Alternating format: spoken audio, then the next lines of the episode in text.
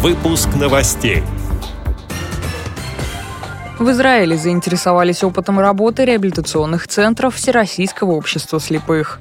Молодые инвалиды по зрению Мордовской региональной организации ВОЗ получат в пользование новые ноутбуки. Читателей Челябинской областной спецбиблиотеки пригласили на литературно-экологическую прогулку по городу. Второй номер журнала «Паралимпийский спорт» распространили по регионам. Далее об этом подробнее в студии Дарья Ефремова. Здравствуйте. Вице-президент ВОЗ, член исполкома Международной Федерации спорта слепых Лидия Абрамова совершила рабочую поездку в Израиль.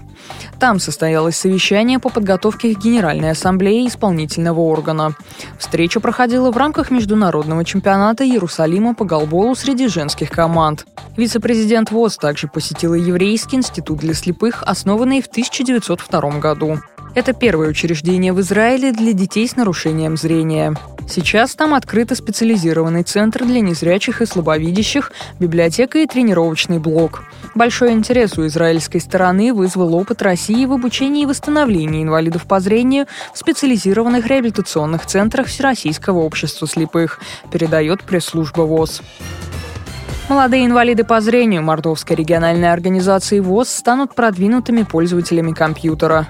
Три группы учащихся будут сформированы к концу года. Отборочный конкурс претендентов проведут председатели местных организаций. Предпочтение отдадут студентам и молодым специалистам сферы интеллектуального труда. Как рассказала председатель Мордовской региональной организации ВОЗ Марина Пуряева, на проведение этих мероприятий с молодежью был выигран грант президента. Чтобы дать возможность человеку ощущать свою значимость, необходимость, помочь ему стать самодостаточным, получить образование, найти работу.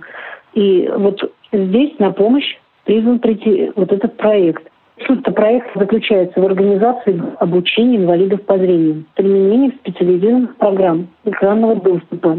И затем уже эти ноутбуки, которые мы приобретем по проекту, они будут переданы в пользование вот обучившимся инвалидам по зрению. Но еще одним важнейшим аспектом этого проекта является то, что эти 15 э, наших членов ВОЗ, которые обучатся компьютерной грамотности, они смогут научить этим навыкам и других инвалидов в местных организациях. То есть, когда мы будем передавать, и, наверное, в рамках договора одним из пунктов все-таки будет стоять задача, чтобы они обучали компьютерной грамотности тех, кто пожелает тоже вот обучаться. Это уже третий проект Мордовской республиканской организации ВОЗ, получивший грант президента. Отмечу, что представители ВОЗ в регионах активно выдвигают свои проекты на этот конкурс и получают финансовую поддержку. В этом году грантов президента удостоены семь региональных организаций Всероссийского общества слепых, а также культурно-спортивный реабилитационный комплекс ВОЗ. Читателей Челябинской областной спецбиблиотеки для слабовидящих и слепых пригласили на литературно-экологическую прогулку по городу. Местом для нее стал сквер «Алое поле», сообщила редактор библиотеки Наталья Шлыгина. Участники встречи узнали много интересной информации. Например, какие целебные свойства у сосны, лиственницы и клена, что такое березовая каша и правда ли, что деревья так же, как и люди, могут испытывать недостаток сна. Организаторы мероприятия обратились и к моментам истории. Из какого дерева в старину вырезали фальшивые царские печати, какие деревья появились в центре Челябинска в память о русско-японской войне, в которой участвовали и южноуральцы. Завершился праздник на природе чтением стихотворений.